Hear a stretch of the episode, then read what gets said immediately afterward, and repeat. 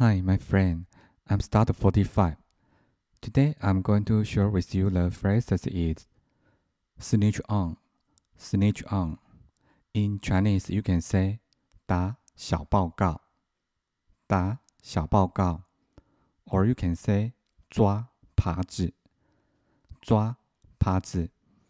In Taiwanese, you also can say 廖北啊，廖北啊。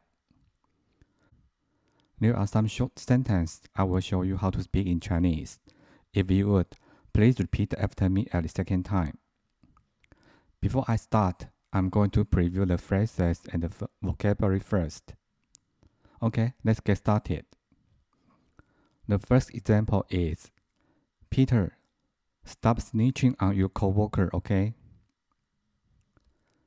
Snitch on 打小报告，抓耙子。 打小报告，抓耙子。Co-worker，同事，同事。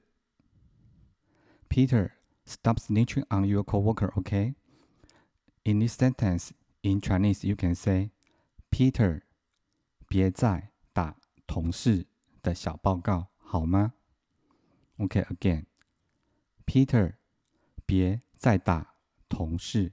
的小报告，好吗？The second example is Peter. Nobody likes a snitch. Snitch on 打小报告，抓耙子。In Taiwanese, you can say 廖北啊。Nobody 没有人，没有人。Peter, nobody likes a snitch. In this sentence, in Chinese, you can say, Peter, 没有人喜欢抓耙子。OK, again, Peter, 没有人喜欢抓耙子。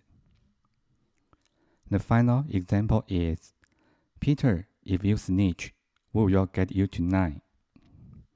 Snitch on, 打小报告，抓耙子。打小报告，抓耙子。 if 如果如果 tonight 今晚今晚 Peter if you snitch we will get you tonight in this sentence in Chinese you can say Peter 你如果要是去打小报告今晚我们会去找你 OK again Peter 你如果要是去打小报告，今晚我们会去找你。Okay, that's all for today. Hope you like. Thank you for listening and have a nice day.